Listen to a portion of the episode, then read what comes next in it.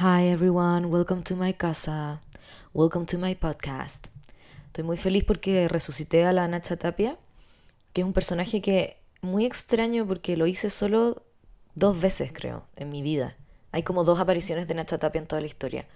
Y mucha gente se acordó de ella como por hasta el día de hoy. Y yo también. Tenía como muchas ganas de retomarla, pero no sabía cómo. Como que en alguna época se me escapaba, porque sentía que yo no sabía cómo eran esas mujeres. Porque efectivamente yo viví siempre muy lejos como del mundo fashion influencer. Pero ahora estoy como más cerca, siento.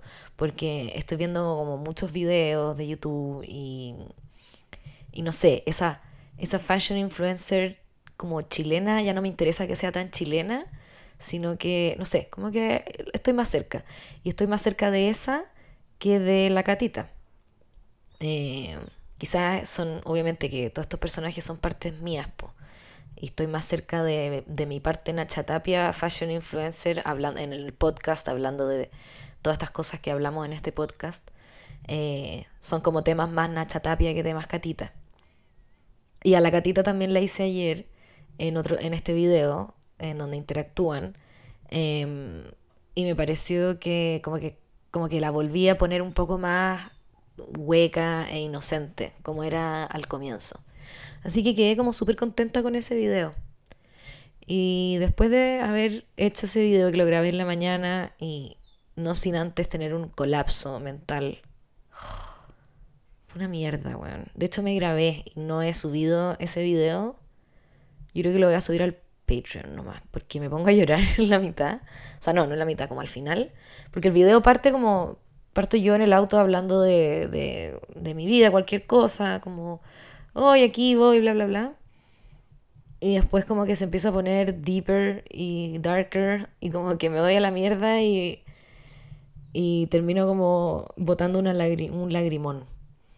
Como por sentirme como vieja y, y como ridícula. Bueno, en fin, ahí en el video se explica. Pero no quiero hablar de eso porque siento que hablo mucho de esos malos sentimientos. Eh, y creo que igual hay que enfocarse como en las cosas buenas de la vida y que tampoco son, o sea, que no son pocas en mi caso. Tengo muchas cosas por las que estar agradecida y Así que de eso se va a tratar el podcast de hoy día, donde voy a como enumerar todos mis privilegios. Ya he ido a Disney cuatro veces. Qué paja, weón, ir a Disney cuatro veces, me muero. Fui una vez y me quise matar. Eso puede ser un gran tema hablar de Disney, pero no. Hoy día vamos a hablar de algo gringo también, que se llama la hustle culture, que le vamos a tratar de encontrar un nombre más agradable de pronunciar. Eh, pero primero les voy a explicar qué es la hustle culture. Hustle, hustle, es una palabra que creo que nació y la usaban mucho más los eh, eh ¿Cómo se dice? Que imagínate, no se puede hablar de nada. A ver, los afroamericanos, African American people, eh, lo usaban para referirse como a trabajos por el lado, como los pololitos que hacían para poder llegar a fin de mes, porque había muchos que eran esclavos o había muchos que tenían pegas muy charcha. Pero estoy mezclando peras con manzanas, porque la verdad es que no sé hasta qué año llegó la esclavitud en Estados Unidos, pero eh, lo que leí era como que hasta el siglo, o sea, como que en el siglo XIX aparece toda esta cosa de la hustle culture, y que es como, claro, esta, una manera de designar estos como trabajitos por el lado que hacen, que hacían los negros que estaban en situaciones más o menos eh, como no, no, muy favorable económicamente, y que, eh, pero hustle se refería como a pegas no demasiado honestas, es decir, a robar, a vender droga, a prostituirse, qué sé yo. Em, y obviamente que está lleno de blancos que también ejercían todas esas cosas. Por favor, no empecemos a, a desvirtuar mi conversación. Además que tengo, tengo mucha caña porque ayer salí y me tomé una piscola y media, la buena débil. Y, y no sé, es, es, una cosa terrible esto. Y salí hasta la... Más encima llegué a las doce y media. Fue como el carrete más perno de la vida y hoy día estoy pagando como si hubiera ido a esa fiesta en Berlín de la que hablaba en el capítulo de maternidad. la fiesta con drogas y, desnudos. Em, la weá es que eh, la hustle culture me llamó la atención porque, bueno, porque estoy todo el día viendo videos de YouTube y porque una, una oyente me lo recomendó como tema, eh, inspirada más o menos en lo que había hablado como en el capítulo de la, de la ansiedad de los 20. Y que es que, claro, yo en ese capítulo debiera haberme dirigido a este tema también, que tiene mucho que ver. Eh, pero nunca es tarde. Entonces, ¿Qué es la hustle culture hoy en día? ¿Cómo la entendemos? Es como una cultura del trabajo como sobreexplotado, de la sobreexplotación a uno mismo. Es como la cultura del ser tu propio jefe. ahí? Como Mark gana 25 mil dólares al mes desde su propio escritorio, desde su propia, desde su propia casa. ¿Cómo lo hace? Está lleno de videos de esa weá, está lleno como de recetas, está lleno de libros que te enseñan a que la única manera, y de gurús, que te enseñan que la única manera en la que vas a alcanzar tus sueños es eh, trabajando todo el puto día. Como que cuando duermes estás perdiendo plata. Eh, cuando descansas, cuando estás con tu familia, cuando estás como no trabajando, estás perdiendo oportunidades, el tiempo es oro, etcétera, etcétera. Y esta cultura, esta manera de pensar como que tuvo mucho auge en estos últimos años y, y sabéis que como que en la comunidad, ay, ay ¿sabéis qué? Eh, y como nunca había hablado así en el podcast, qué raro. Eh, en la comunidad de los, de los youtubers eh, tuvo mucha popularidad, sobre todo cuando yo estaba haciendo videos. Y, y qué choro porque voy a conectar miles de temas que me dijeron que hablara, porque eh, me dijeron que hablara de las Kardashian, me dijeron que hablara de Emma Chamberlain y me dijeron que hablara de, de esto. Los youtubers, cuando, cuando yo partí en YouTube, la weá era súper em, exigente. Estaba como, estaba Germán que subía un video diario estaba, o más o menos, no sé, pero había mucho, estaba PewDiePie que también subía un video diario y había como una cosa como entre los gringos también y los youtubers como de, gran, de grandes ligas, como los mexicanos, etcétera, en donde la weá era trabajar todo el día y no, no, había opción como de tomarte una semana, ¿cachai? Era como, wow, te tomáis una semana y se da toda la mierda. Y Emma Chamberlain habla de esto. Emma Chamberlain, para los que no la conozcan, es una youtuber que tiene 20 años, eh, es gringa parece ya, tiene como una edad mental, yo siento como de 30, obviamente que le siguen quedando como unas cosas muy de niña chica, pero que me causan ternura más que cringe. Em, y partió muy chica haciendo videos, a los 16. Eh, y hacía un video semanal y hacía como vlog como de su vida, eh, de su fobia que le tenía al colegio, de, de... Sí, sobre todo como ese era el tema. Eh, y nada, y hacía los típicos videos como voy a probar toda la comida rápida de mi ciudad, o voy a, me, tiño el pelo, o me voy a no sé dónde, ¿cachai?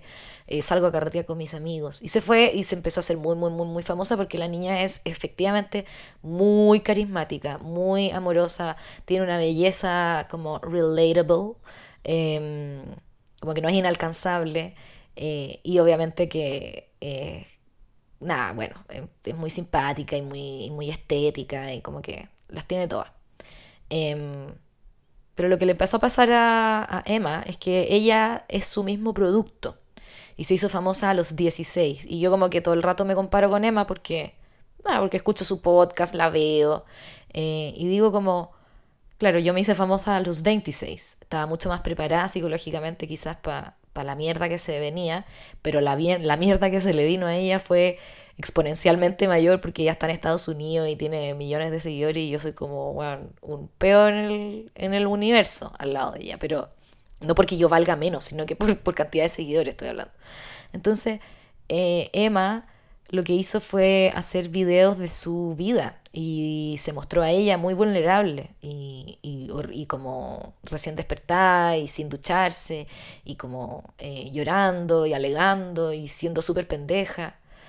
Eh, y eso está todo en internet y ella ya no, no, puede como eliminarlo. Y los videos que ha eliminado, obviamente que siempre hay una huevona que los sube igual, eh, etc.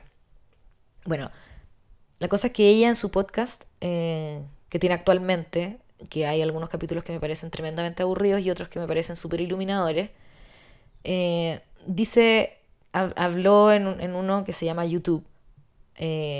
habla de, de por qué se va de YouTube o por qué va a parar de hacer videos. Y es porque está con un burnout, que es como... Ya, bueno, filos, es que ya encuentro que en este podcast tenemos que dejar la careta de que... Yo tengo que dejar la careta de que no hablo como la Nacha Tapia, como... Well, I had such a burnout. Em, entonces ella dice que le vino como este burnout heavy eh, recientemente. Y yo creo que el burnout está muy relacionado como a la sensación de futilidad de los videos que ella hace, porque en el fondo se graba viviendo, ¿cachai? Es muy de Truman Show. Entonces, y los videos son muy agradables y es muy rico verlos, a mí me encanta. Eh, pero en el fondo me pongo en su lugar y digo, chuta, debe ser muy duro, muy duro ver ¿por qué un video tiene 3 millones de visitas y el otro tiene 9? ¿Cachai? Ya me dejaron de querer o qué sé yo. Entonces, eh, la pobre está en un enredo, que no me lo puedo imaginar. Y mm, entonces, entiendo mucho como su deseo de dejar de hacer video. Y ella habla de, eh, de esta cultura también, de como de, de, que los youtubers empezaron con esta cuestión de que había que subir un video semanal y que si es que no desaparecía y bla, bla, bla. Y esto es lo que quiero hablar como no solamente de YouTube, sino que en general.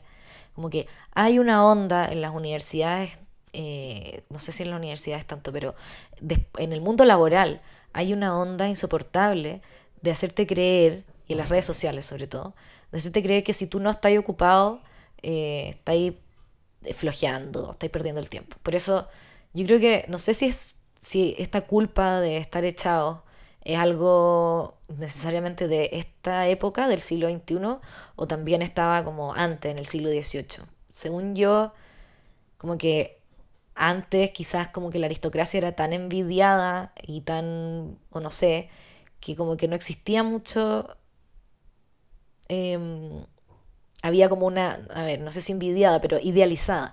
Había una idealización del tiempo libre, quizá. Como que podías estar en tu casa, en, tu, en tu palacio, echada en un diván, ¿cachai? Mirando el, horizonte, y eso era deseado. Eh, y en general como que el relato siento que era un poco así, como trabajar para después salir de vacaciones, trabajar para después no tener que trabajar. Y entonces, a mí, ponte tú, eso, mientras yo estaba en el colegio, no me gustaba esa, ese paradigma de como que el trabajo es para eh, disfrutar la vida. Eh, como que sentía que le, estaba, que, le quitaba valor al trabajo, porque a mí me gustaba trabajar o estudiar, o etc. Eh, me, me gustaba el lado laboral de la vida porque yo lo identificaba con la pasión de uno. Para mí siempre estuvo muy ligado como que el trabajo a uno le tenía que gustar mucho, porque crecí en un entorno muy de profesionales privilegiados. O sea, mis papás son dos profesionales, no. Yo no conocía empresarios, por ejemplo, ¿no? nunca tuve contacto con un empresario. Entonces, para mí, esto de como trabajar con números y cosas o con ventas y bla, bla, bla, no, no, no existía. Como que mis hermanos también eligieron carreras súper eh, basadas en lo que a ellos les gustaba hacer entonces hay uno que es ingeniero eh, como, y, era muy computín, entonces estaba todo el día con los computadores y el otro es cirujano eh, y estaba todo el rato, no sé, diseccionando como pollos. no, no pollos vivos, como que si le pasaban un pollo en el plato, era increíble ver cómo se lo comía, como que, bueno. Entonces, em, yo tenía en mi casa una enseñanza de que trabajar era un placer y era maravilloso y ojalá tener harto tiempo para hacerlo y ojalá hacerlo lo mejor posible siempre. Y qué charcha la gente que trabaja como para puro salir de vacaciones. Y obviamente que me daba cuenta, no me daba cuenta en ese momento de que yo estaba en el 1% de la población que tenía este privilegio de amar lo que hace y de trabajar, ¿cachai? Eh, y, y, y, que te alcanzara la plata para hacer estas pasiones. Eh, sin restarle como la cantidad de trabajo que puede tener ser doctor y ser ingeniero y ser psiquiatra, pero obviamente que era muy distinto que ser minero, pues bueno, ¿cachai? Era muy distinto que trabajar de temporero o trabajar en una empresa haciendo, no sé, trabajando en una línea, ¿cachai? Eh, que en el fondo nadie, nadie le podría pedir a una persona que sintiera pasión por, por trabajar en la, en la línea de cerezas, ¿cachai? No sé. Entonces, eh, yo como en esta realidad paralela de princesita encontraba como atroz ver a esta gente que quería solamente salir de vacaciones. Encontraba como que rasca el chileno que lo único que piensa es en las vacaciones. que no trabajan y disfrutan el trabajo. Eh, todo esto no lo verbalizaba de esta manera. Estoy caricaturizando un pensamiento vago que yo tenía en el pasado. Y eso me hizo ser muy matea y como muy amante de las materias y como muy interesada por, la, por lo que decían los profesores y la cuestión y como que salir al recreo yo lo tenía como muy menospreciado, era un fome, una lata, era como que se terminaba el conocimiento para salir al recreo e ir a como a pelar, ¿cachai? Y entonces tenía, bueno, debo haber sido pero insufrible en esa época. Em, pero me pasaba eso, me pasaba que me aburría mucho en el recreo y me entretenía mucho en clase porque en clase me estaban contando cosas, po. y en el recreo se me paraban de contar cosas. Eh, se empezaban unos vacíos, unos silencios, unos aburrimientos.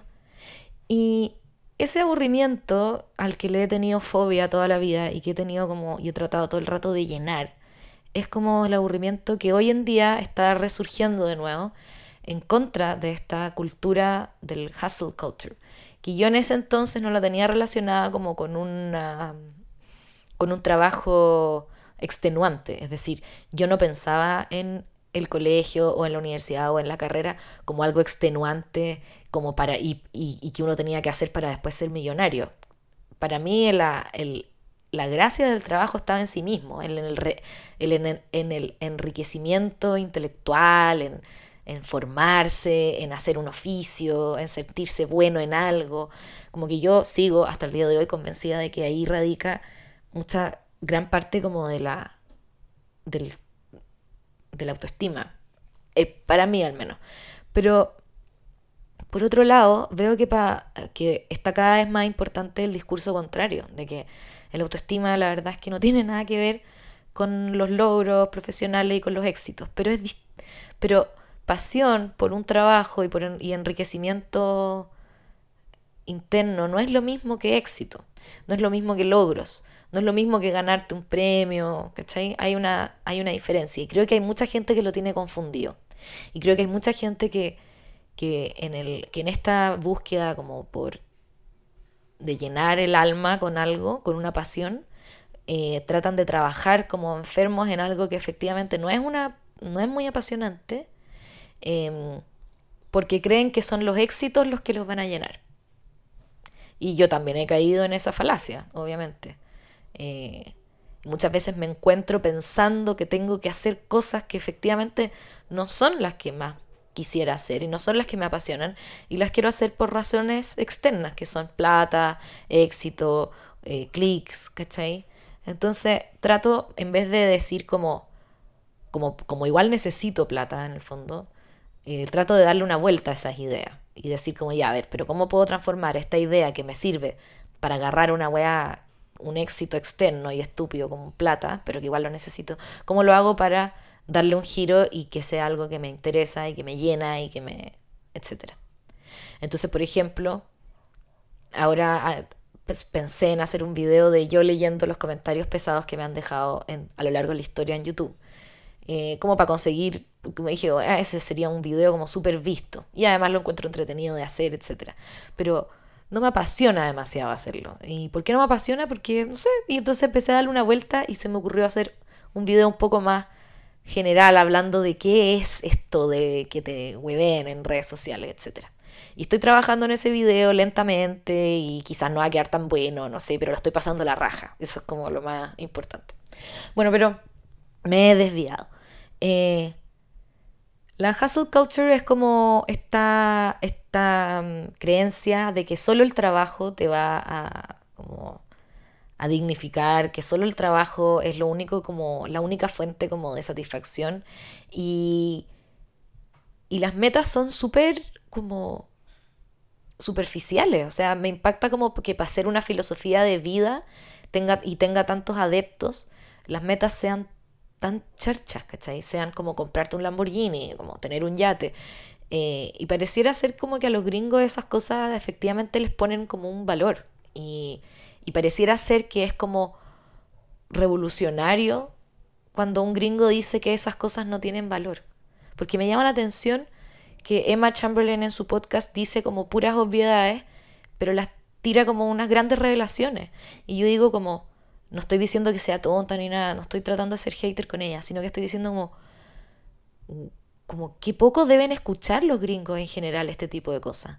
Creo que en Latinoamérica, que no sé si es por el catolicismo o porque somos más pobres en general, estamos, tenemos mucho más el discurso de que la plata no hace la felicidad o como que la, la perspectiva como de comprarte un yate es como que da como un poco de risa todavía. Yo creo que si le habláis a un gringo de comprarse un yate es como un deseo, como real y serio, como sí, obvio, ¿no? La raja. Y acá los hueones que quieren comprarse un yate son como contados con los dedos, ¿cachai? O sea, ya los que tienen yate son pocos y los que, y los que están trabajando para poder comprarse un yate, estoy hablando del yate como una un sentido figurado, como que un yate puede ser una mansión o no sé, qué sé yo. Eh, quizás estoy equivocada y quizás yo estuve como en un, estoy en un entorno como muy, como jesuita de, la vida, en donde todas esas cosas han sido súper demonizadas, como que hay que trabajar para, pa, el, el trabajo el trabajo te dignifica a ti como persona porque te completa y porque te, te integra, ¿cachai? Pero no porque te podéis comprar cosas. Bueno, en fin. Eh, bueno, me sorprende eso, me sorprende que en Estados Unidos la a sea una filosofía como tan, que tenga tantos adeptos. Y acá como que no sé si caló demasiado, pero sí ha calado como una sensación en redes sociales de que si tú no posteáis como un work in progress o una especie de como miren, aquí todavía estoy trabajando, aquí estamos luchando, eh, eres un flojo. Y, es complicado porque por un lado es muy irritante ver como a un lado como muy extremo del progresismo, dando como excusas constantemente de por qué no habría que trabajar. Como que cuando, cuando, cuando el tipo de literatura como de Byul Chung Han, que es este filósofo que habla de eh, la sociedad del cansancio, se empieza a transformar en tu excusa para no hacer ni una weá, eso como que se huele y se repele, porque da rabia, porque uno dice, oye, ya, pues, y eso es lo que tiene que ver como también con la mala fama de los millennials que tenían con, entre los boomers al comienzo, cuando empezamos a hablar de los millennials, cuando todavía nadie hablaba ni siquiera la generación Z, eh, la gente hablaba de los millennials y decía como, ah, los millennials son todos flojos, todos quieren irse a viajar por el mundo, se quieren ir al sudeste asiático, no duran nada en las pegas. Y era como, sí, y como que empezó como, ese discurso se empezó a ver como, ah, viejos culeados que no, no entienden cómo somos, pero de repente hay ejemplares que son así, de caricaturesco, que son hueones que trabajan en empresas y que en verdad quieren estar todo el rato de vacaciones y que no quieren trabajar y, que, y da rabia porque cuando tú tenías una estructura de trabajo, una ética de trabajo más gringa o más boomer, que coincide con la gringa en el fondo, em, se generan estos choques entre jefes y empleados que, que tú decís, weón, ¿qué onda estos pendejos culiados que no quieren trabajar, weón? ¿Cachai? Esa es como una frase que yo he escuchado muchas veces de amigos míos más viejos o incluso de mi misma edad, pero que han sido educados y que se han identificado más con el discurso más boomer, gente más conservadora en general, que encuentran que, que toda esta cosa de, del tiempo libre y el tiempo para mí es bullshit. Eh, obvio que no, po, obvio que no es bullshit, obvio que tiene, cierto, tiene un asidero, si no podía estar trabajando todo el día, no tiene sentido, es estúpido. Y a mí me costó mucho salir de ese mindset. Y yo descubrí toda esta moda de la hustle culture eh, antes, o sea, cuando la descubrí yo ya estaba con la cabeza como con ese engranaje, porque había confundido lo que primero les expliqué de, de, la, de la, la conmovisión que había en mi familia del trabajo, yo la había confundido con esto otro, que era con que hay que sacarse la concha a su madre nomás. Y bueno, quiero decir que los que tuvieron la culpa de eso fueron las Kardashian. Para mí. Me acuerdo que con la Vito y la Flo, que son mis amigas con las que hacemos el podcast El Día Llegará, eh, nos pusimos a ver las Kardashian eh, hace un tiempo, mientras estábamos haciendo el podcast, la primera temporada del podcast. Y la vimos como paralelamente. Y fue como entre las mejores y peores weas que nos pasó en la vida, porque vimos como desde el desde el inicio, encontramos un sitio web donde estaban todas las temporadas y toda la cuestión. Entonces pudimos ir viendo como la evolución y cómo cada vez tenían más plata iban progresando y la casa era más rica y las hueonas estaban más operadas y el pelo cada vez más brillante y todo como cada vez más plástico y artificial. Pero es terrible lo que pasa porque mientras cuando tú te metí en ese, en ese mundo, es como que la, la estética de ese mundo empieza como a gobernar y empieza a naturalizar un millón de cosas que no las veí en el día a día acá, en, en, en, tu, en tu entorno. O sea, en mi entorno, si yo viera una huevona más o menos parecida a la Kardashian, me parecería como un alien.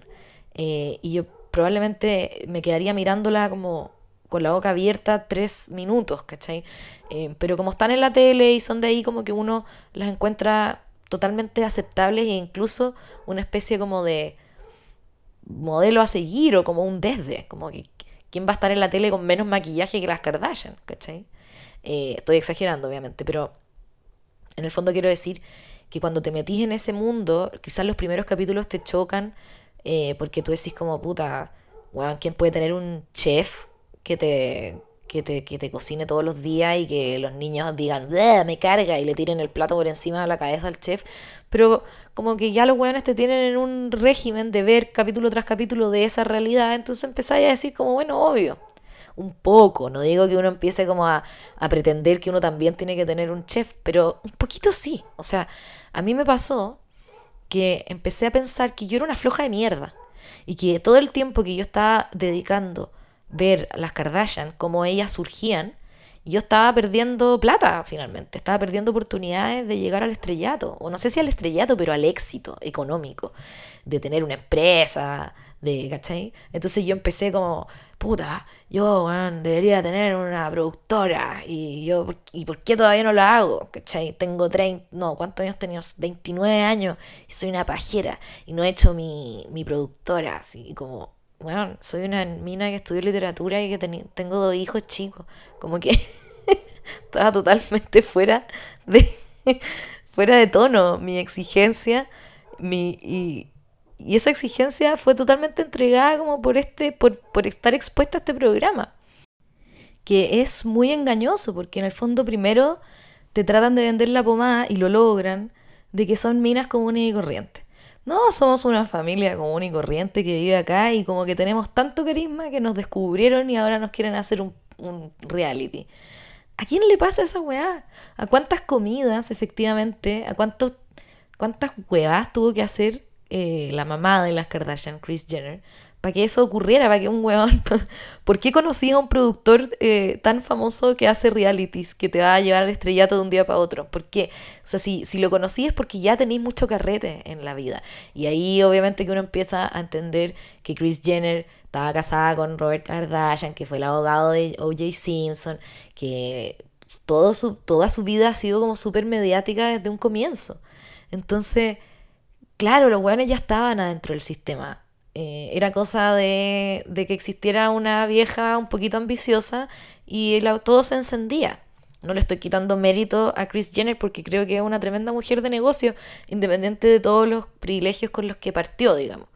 Eh, porque lo que reconozco de esa gente es que no tienen vergüenza y no tienen como no paran a pensar eh, y están como muy seguros de qué es lo que quieren. Y ellos quieren plata. Y puta, como que no me queda más que admirar a una persona que está tan segura de, que lo, de lo que quiere, como quiero plata, punto. Y, estoy dispuesta a sacrificar un montón de weas por plata.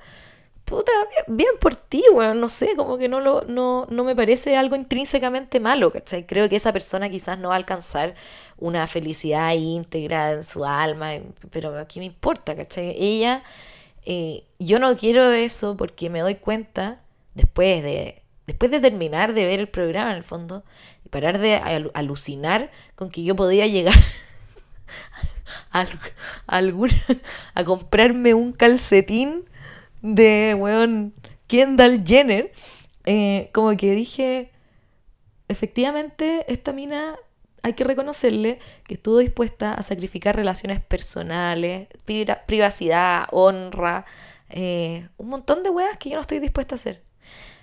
Pero sí estoy dispuesta a, a, otras. Por ejemplo, yo sí estoy dispuesta a hacer un poquito el ridículo. Y no es como solo por plata, sino que porque me entretiene. Entonces subo video a YouTube siendo una youtuber, ¿cachai? Como cocinando y hablando pura estupidez y, no, y los ve poca gente y de repente me da un, poco de plancha porque veo que están ahí, como que, no sé, me ha pasado a llegar a, a lugares en donde está como la tele prendida con YouTube y está mi canal ahí y digo como, oh, que me cago, como por favor no lo pongan. Pero por otro lado, mm, disfruto mucho haciéndolo, porque tengo una parte como mía que es exhibicionista y que me gusta, eh, siento que como que, que, soy simpática y que me gusta echar la talla y quiero como, y tengo como, obviamente, el germen de todo famoso, que es la enfermedad de todo famoso, que es como un poquitito de narcisismo y ganas de que a uno lo feliciten. Que hay gente que no tiene ese problema, esa enfermedad.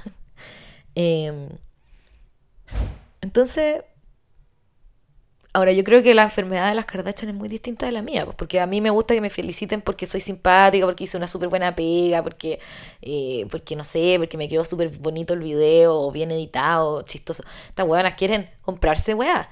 Y, y como y que y números, ¿cachai? Que las cuestiones y que la weá rinda. Y no estoy diciendo que eso sea peor, estoy diciendo que es distinto nomás. Eh, y que y que para mí sería nefasto empezar como a pensar que tengo que trabajar porque tengo que ser millonaria. Em, y que creo que para la mayoría de la gente el problema ha sido este malentendido que yo misma tuve, que es la confusión entre trabajar para conseguir éxitos eh, superficiales versus tener una pasión que te mueva. Em, si tu pasión es la plata, que yo creo que es el caso de las Kardashian, eso ya da lo mismo, ¿cachai? O sea, hay filo, bacán. Tu pasión es la plata y problema tuyo si es que eso es bueno o es malo. Esos son problemas morales. Pero, pero no creo que la mayoría de la gente tenga una pasión por tener plata. Eh, yo creo que la mayoría de la gente necesita plata para sobrevivir, etcétera, y es rico tener una cuenta más o menos solvente, pero pero la pasión llega por otros lados. Bueno, en fin, creo que estoy siendo un poquito redundante. Rebunda, redundante. Em, me acuerdo de una de las grandes como modas de Hustle Culture que yo como que me la traí completa, fue la weá del 5 a.m. Club, que es el club de las 5 de la mañana y que tiene que ver con despertarte a las 5 de la mañana. Eh, oh, como que se me cerraron los ojos, me empezó a tiritar el ojo de solo decir esa frase levantarte a las 5 de la mañana y como leer, meditar, pensar, escribir en el diario, hacer yoga y salir a, hacer plata. Eh, y tiene mucho que ver con la That Girl. O sea, That Girl eh, es como súper prima del hustle culture, pero como blanqueada, porque en el fondo, eh, o sea, no blanqueada, bueno, sí, blanqueada también, pero en el fondo es como que la That Girl también le, le, mete wellness en la mitad. Como que es como, ya sí, tampoco hay que matarse trabajando, te podéis tomar como un green smoothie y tenéis que tener un tiempito para ti, como para el journaling, eh, hay que tener un tiempo de descanso, pero el descanso está como tremendamente programado, ¿cachai? Eh, la That Girl es más como de la programación de la vida y como la robotización de la vida y de las mujeres, que lo encuentro nefasto. Y... Eh, y por otro lado, la hustle culture es más caótica. Es como más como de, de weón que maneja como un, un, auto rico, así como deportivo, que tiene como un Rolex, que está como todo el rato ocupado, así como que tiene como. En, antigua, en los 2000 podría haber tenido como esas weá. Esos como audífonos en, el, en, el, en la oreja, todo el rato hablando por teléfono así. Sí, sí, voy para allá, voy para allá, y la weá. Como que ese tipo de weón eh, que está como haciendo todo el rato negocio y que no para. Esa es como la caricatura de la weá. Y siempre me lo imagino como un guatón, porque obvio que come como el pico. Pero también obviamente que hay, eh, deben haber unos hustle culture como wellness, unos, unos that boy, como unos huevones que trabajan todo el día, pero parten el día con el gimnasio y como que se, se inflan los músculos y hacen otras weas estúpidas. Pero en el fondo... Eh, bueno, eh, eh, 5am Club tenía como toda esta, esta onda y yo traté como de hacerlo, ¿cachai? Y dije como ya, eh, voy a ganarle el día, como lo mismo que había tratado de hacer antes, eh, voy a ganarle el día pero por siempre, o sea, yo voy a ser una buena que va a llegar a... Y no sabía a dónde iba a llegar, ¿cachai? Ni siquiera tenía como un límite, como un horizonte. Era como, algún lado me va a llevar esta weá. Este, este, es una. Es como muy fácil, porque en el fondo eh, es una receta. Y eso es lo que. Y es una estafa, porque la vida no, no funciona en las recetas. Eh, entonces, el, los gurús de esta cuestión te venden paquetes y, charlas y promociones y cosas y, y coaches y huevadas para que tú que en el fondo son simplemente instrucciones que tú tenés que ver cómo aplicar y es lo mismo que las dietas, ¿cachai? Es como que te pasan un papel y te dicen esta hueá podéis comer y a esta hora. Y esta cuestión es lo mismo, eh, solamente que, el, propósito es como tener más plata nomás. Y entonces no hay, como que no es nada nuevo y efectivamente si tú te ponías a, hacer estas cosas, eh, la hueá funciona. O sea, si yo me pongo a hacer un video todos los días, independiente si sea bueno o malo, menos malo, la web va a funcionar. Mis métricas van a subir y voy a ganar más plata. ¿A costo de qué? No tengo idea, pero puede ser. Y en una de esas podría ser el experimento, así como decir como ya, puta, este mes voy a subir un video todos los días a ver qué chucha pasa. Me da un poco de nervio hacerlo porque primero digo, ¿para qué? O sea, me voy a reventar para ganar 200 dólares más porque más encima en YouTube yo no gano tanta plata, entonces, ¿cachai? Como, ¿para qué? Eh, y, y, porque el reventón de, la, de esta weá es gigante, y es, la caída es libre, y es horrible, y te vaya a la mierda. Y es como lo que me vino a mí con los videos, eh, con la serie que estaba haciendo con la vieja cuica, que no paraba de trabajar, estaba todo el día si no estaba grabando, estaba escribiendo, si no estaba escribiendo, estaba pensando, estaba viendo, estaba nutriendo, me estaba leyendo. En ningún minuto paré a aburrirme y a decir como ya filo, porque sentía que cada vez que paraba era una floja de mierda y me maltrataba de una manera así como, era una floja, no tenía un trabajo verdadero, estás todo el día en tu casa, pero trabajando, ¿cachai? O sea, como que yo, el, el cerebro ahí te hace como unas triquiñuelas, porque es como, estás todo el día en tu casa pero entre paréntesis había que agregar, pero trabajando. Eh, pero no, pero yo para mí era estar en la casa es lo mismo que estar en la cama. Estás en tu casa, estás en la cama, estás puro echano, así deporte, y tenéis los niños, están en el colegio, ni siquiera tenéis que estar con ellos. ¿Qué así, weón? ¿Qué hacéis todo el día? Y así unos videos, weón, y te pagan por hacer los videos, y tenía toda la gente estafada, weón, porque... un espanto, ¿cachai? Y, y estoy segura, y que a toda la gente, toda la gente tiene este, este monstruo en su cabeza, Que le dice que lo que hace, que es un flojo, que lo que hace es una mierda. Y, esto se relaciona mucho también con el síndrome del impostor, como no te mereces nada lo que te ha pasado, y solo llegaste acá porque tenés cueva, porque tus papás son no sé quién, o por pitutos, o porque, o porque dais pena, y todo el mundo te, todos te dan limosna. Bueno, eh, hay un poco de eso también, o sea, tampoco nos podemos comer entero el cuento de que todo es tan meritocrático y que nosotros, los exitosos, llegamos al éxito porque trabajamos y nos sacamos la mierda. Muchas veces no. Y eso también es la estafa de la hustle culture, que te dice como, te vaya a sacar la mierda y vaya a llegar hasta donde está Kardashian. No, yo lo que, mi tesis es que te va a resultar, efectivamente vaya a ganar 200 eh, dólares más, ¿cachai? O quizás un millón más al mes, no tengo idea, dependiendo de, como de tu pega y de tu alcance, pero no vaya a llegar a esa cima, porque esa cima, a esa cima se llega con una momager. Específicamente se llega de la mano de una mamá sanguinaria que está explotándote desde el minuto en que naciste, ¿cachai?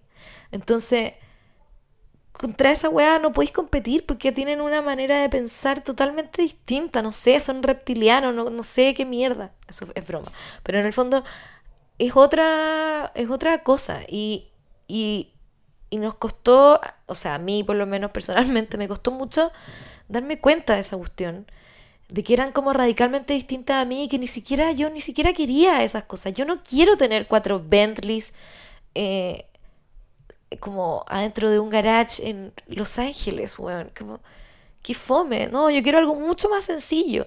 Quiero, quiero que mis hijos se casen o estén contentos con sus parejas y que, y que sean felices y que vengan a mi casa a verme con o sin sus hijos y y yo ser como una viejita, como que tenga tiempo como para leer y para estar con los nietos.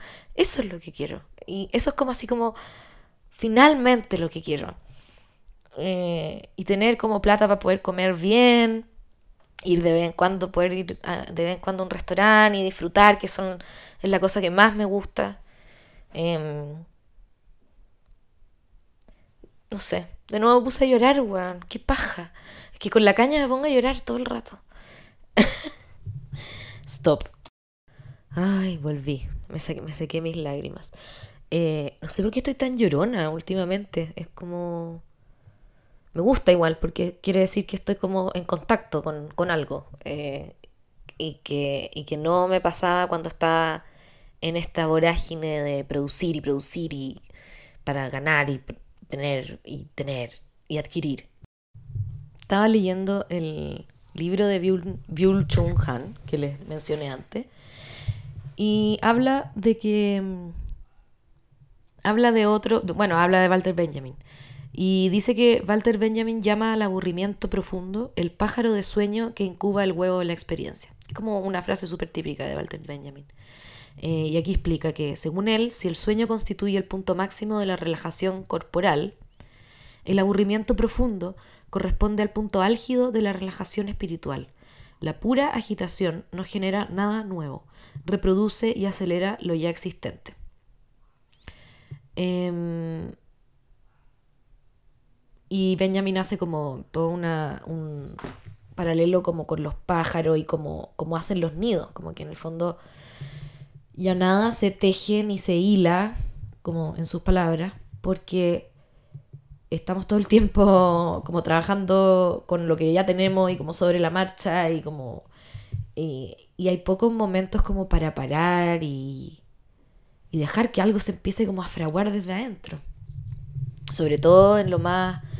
No sé si sobre todo en lo más creativo, porque yo creo que todos los trabajos tienen un, un, un componente muy creativo. O sea, creo que cualquier, cualquier persona que es buena en su trabajo, que la apasiona, eh, tiene tiene que eh, eh, emplear como bastante creatividad de maneras que no insospechadas. Em, y, creo que el aburrimiento es lo que falta. O sea, estoy de acuerdo con Bill Chung en eso. No estoy de acuerdo en absolutamente todo lo que dice él. Pero sí estoy de acuerdo en que el aburrimiento eh, tiene muy mala fama. Y en los niños, y en uno, y en en general. Eh, y los adultos han hecho un súper buen trabajo porque nos dijeron que los tontos se aburren y ese tipo de huevas. Entonces, eh, muchas gracias porque fue como... Era como muy New Age que a uno le dijeran como abúrrete y del ocio nacen las ideas. Toda esa weá yo encontraba que era como patrañas. Sobre todo en mi colegio de monjas, donde hora et labora era como ya lo máximo. Y era como los tontos se aburren o como el aburrimiento lleva a, acciones pecaminosas. Eh, y es el problema, que el aburrimiento lleva como finalmente la masturbación, en el sentido figurado, como que, o sea, yo creo que ese es como el miedo atávico eh, de la wea, ¿cachai? Como estáis muy aburrido y ¿qué empezáis a hacer? Empezáis, como que todo esto de jugar con uno mismo, eh, finalmente se traduce en eso, ¿cachai? Y, y eso es como el miedo más, como del conservadurismo a la cuestión. Hay que trabajar para mantener las manos alejadas del propio cuerpo, hay que más... Em, y, y no sé, yo creo que eh, uno pues perfectamente puede tener momentos como de aburrimiento que no necesariamente sean momentos onanistas. Eh, o incluso si son así, bueno, ¿qué tendría de malo? Siempre que no sea un comportamiento compulsivo y como que está tratando de llenar otro vacío, que, ¿cachai? Que tampoco sería como demasiado bueno. El punto es que estoy de acuerdo con que el aburrimiento es tremendamente importante y clave. Y es como algo que siento que vengo diciendo desde las primeras entrevistas que me hicieron y que tenía que ver con que me dijeron como, ¿cómo partió la vieja cuica? Y partió del más profundo aburrimiento y conformidad de mi vida. Era como que yo estaba tremendamente aburrida, pero al mismo tiempo bastante contenta. como que no necesitaba mucho más, vivía en una casa, en un departamento con mis guaguas y mi marido trabajaba y me mantenía y yo estaba tranquila, no tenía que trabajar, no tenía mucho que hacer nada, estaba tremendamente aburrida, obviamente. Eh, pero no estaba todavía como en la crisis de como Mambo Bari, ¿cachai? Como de la weona que, la histeria, de, la, de, de como... Eh, de tengo que salir de la casa y tengo, no, como que está como bastante sana em, en, ese, en, esa, en esa posición. Y, y, ahí fue cuando aparece, desde ese relajo, aparece este invento de la vieja cuica.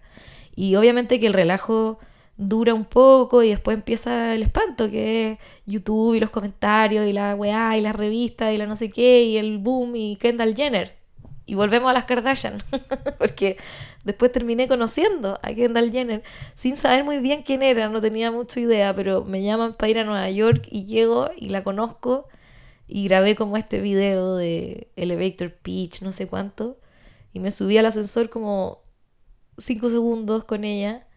Em, y quedó este comercial que ahora es como un meme que me lo han mandado varias veces eh, porque Kendall Jenner obviamente que mide como 4, 400 cabezas más que yo. Eh, pero da lo mismo, yo ese viaje lo pasé súper bien y, y, no estaba como pensando tanto en que estaba conociendo a Kendall Jenner. Y me vine a dar cuenta como después, como eh, el año, cuando, el año pasado, antepasado, dije como, oh, oh, wow, conocí como a una huevona súper, súper famosa. Y después, como que siempre revisité ese momento, no el momento de Kendall Jenner, porque ¿quién es esa weona, filo? no, digo como, siempre revisité eh, en mi mente, lo tengo como un poco un paraíso perdido, ese, ese momento en que yo estaba tan tranquila, con mis niños en mi casa. No lo trato de, trato de no idealizarlo, porque sé intelectualmente que yo estaba muy aburrida, recuerdo haber estado aburrida, pero no infeliz no era un aburrimiento infeliz y creo que nunca me había pasado y nunca me volvió a pasar eso. Y todavía no lo, y no lo puedo volver a agarrar y como que me encantaría llegar a eso de nuevo, como a estar lateada, no tener mucho que hacer y, estar como más contemplando el mundo. Más Viulchunhan para mi weá. Más como ir a sentarme debajo de una. de un. de un mango. Había una canción que justo en esa época de mi conformidad máxima y aburrimiento feliz, escuchaba eh, con mi hijo, que era una canción de Doki, que no sé si aquí los padres y las madres de niños se conocerán a este monito animado, que es como un perrito blanco medio, medio parecido a Snoopy, pero y se llamaba Doki y enseñaba como mucho era una educación ecológica sobre todo, hablaba mucho de la naturaleza de la naturaleza que cría perros que ladran en mi cuadra. Ya, ahí se callaron.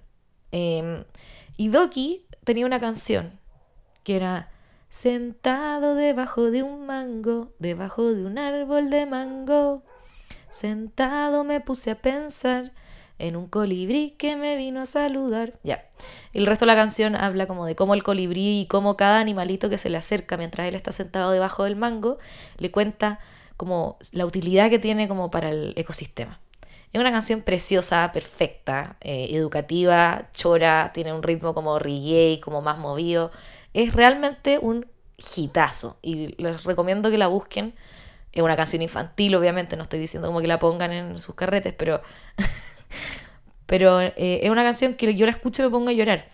Em, y otra vez nos acordamos de esta canción eh, después de ir a un restaurante que fue un panorama que disfruté muchísimo porque me vino como esos sentimientos como... Eh, no es como el sentimiento oceánico, no, es como un sentimiento de felicidad del momento, o sea, como de cuando te dais cuenta de que eres feliz, ¿hay cachado? Cuando sentí esa weá, cuando te, cuando, cuando te tomáis el momento para darte cuenta de que esto es un buen momento.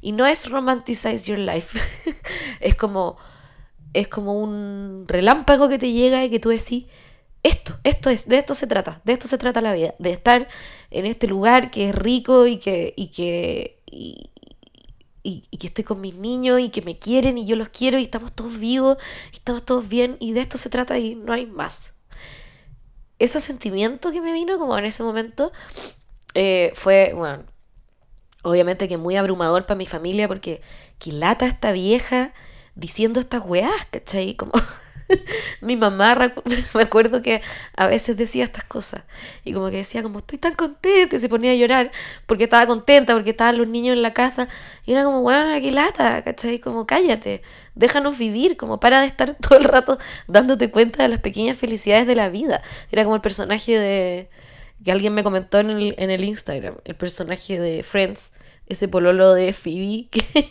que es Alec Baldwin, que está todo el rato feliz y que dice como, look at this beautiful place and the joy that... Bueno, eh, me sentí muy así.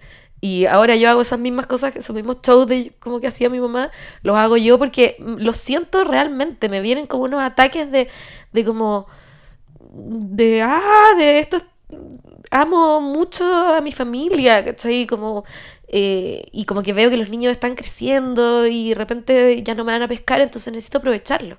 Eh, y como unos ataques de agradecimiento con el universo. Eh, y encuentro que, no sé, no sé, yo creo que es muy bueno que a uno le pase eso. Da cringe al resto de la familia, pero cagaron mis niños, porque cuando ellos sean grandes les va a pasar lo mismo que a mí. Es como contagioso, yo creo. Es hereditario. Em, entonces el, eh, volvíamos de este almuerzo en donde yo ahí dando jugo. Eh, quiero decir que yo no, no, había tomado alcohol, ¿ya? Esto no es como, no soy como una mamá curada que se pone a llorar de felicidad, es como felicidad pura y dura. Y, y bueno, y veníamos de vuelta, nos acordamos de esta canción y la pusimos y me puse a llorar de nuevo en el auto, como ya basta. Porque me puse a llorar como por la naturaleza y como porque nos queda tan poco tiempo, eh, como con el, en, este mundo como lo conocemos. Eh, y como que me puse a pensar en lo lindo que es que haya gente que hace videos, o sea, que, hay, que haya gente que hace este monito animado tan tierno y tan dulce, que le enseña a los niños a cuidar a los animalitos.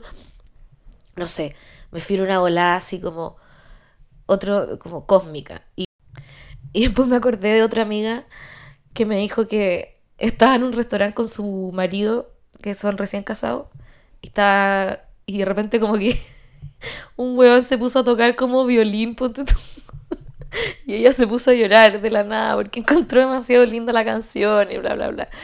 No sé, yo vivo por ese tipo de momentos, por ese tipo de cuentos como que a uno le da mucha vergüenza y es como, ah, ¿por qué estoy llorando, weón? O llorar por comerciales de fútbol, llorar por comerciales de Coca-Cola. Los, los comerciales de Coca-Cola me hacen bolsa. Y había uno también, no sé, cualquier comercial que me hable como de la familia, me voy a la chucha.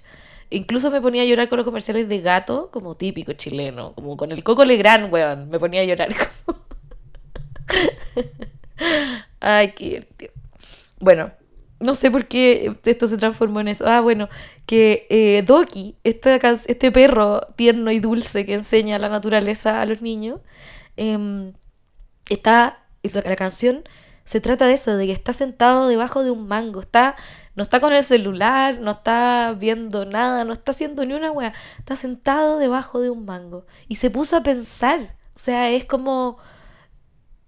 Eh, Newton, no sé, como que tiene eh, es una imagen tan, tan eh, occidental, o no, incluso oriental, de hecho, sí, como universal. Una imagen tan universal. Estar sentado debajo de un árbol y ponerse a pensar. Y es una imagen, y es una weá, una actividad que uno hace tan poco. Y que lata esta weá porque me siento como 100% pilar sordo, pero es como, anda, siéntate debajo de un árbol, tómate un helado, disfruta la vida. y se ha transformado en eso un poco mi cabeza, como en pensar en ese tipo de cosas, en que me, hace falta naturaleza y cómo no estoy aprovechando, para que ese escenario vivo en Vitacura, lo tengo al lado y cómo no voy nunca, y está la naturaleza y el pasto, un pasto culiado que no debería existir, pero filo, ahí está y podríamos aprovecharlo mientras, mientras pueda ser regado. Ay, no sé, en fin, em, eso, todas esas cosas son mucho más importantes que tener eh, el poto de Kim Kardashian, francamente. Y tampoco vale la pena eh, la mansión de Emma Chamberlain que logró comprar con sus videos de YouTube. Que obviamente que prefiero mil, veces más la historia de Emma Chamberlain que la de Kim Kardashian. Y si tuviera que elegir una vida, pero es que no lo pensaría, al toque sería la de ella. Eh, pero también está muy sola ella, está muy sola en esa casa, y está deprimida, y está insegura, y está hasta el pico. Y, y no sé, me pasa que soy como su fan, me encantaría ser su amiga, como para darle consejo. Qué fresca. Pero claro, el éxito verdadero eh, está adentro de uno y en uno encontrar que las cosas que hace tienen sentido. Em, entonces cuando, cuando tu trabajo deja de gustarte o deja de hacerte sentir orgulloso, es momento de hacer algo distinto, es momento de replantearte cosas, es momento de decir, bueno, quizás ya sí, esto lo estoy haciendo porque necesito ganar plata y bueno, voy a tener que seguir porque lo hago para ganar plata. Y, es, y separarlo eso de la identidad. No sentir que porque así una pega que no te gusta, eh, tú eres penca, sino que decir como, bueno, reconocer que yo esta weá la tengo que hacer porque tengo que ganar plata, pero voy a guardarme un espacio a mí de respeto, eh, para sentarme debajo de un mango, no, para puta, para hacer lo que yo quiera hacer y lo que me haga sentido, lo que me haga sentir como un ser humano y no una máquina de, de progreso. Eh, en algún próximo capítulo me gustaría hablar de la soledad, porque creo que tiene mucho que ver con esto también. La soledad del éxito, la soledad de la fama, y también me gustaría hacer un capítulo que se tratara, que fuera la fama, como gran tema no solo mi fama, sino que cómo entiendo la fama, cuáles son las opiniones que tengo y cuáles son las... investigar un poco acerca del tema. Así que yo creo que ese capítulo lo voy a hacer para mañana, para los patrons. Así que un beso, un abrazo y nos vemos. Me voy a tomar un paracetamol. Chao.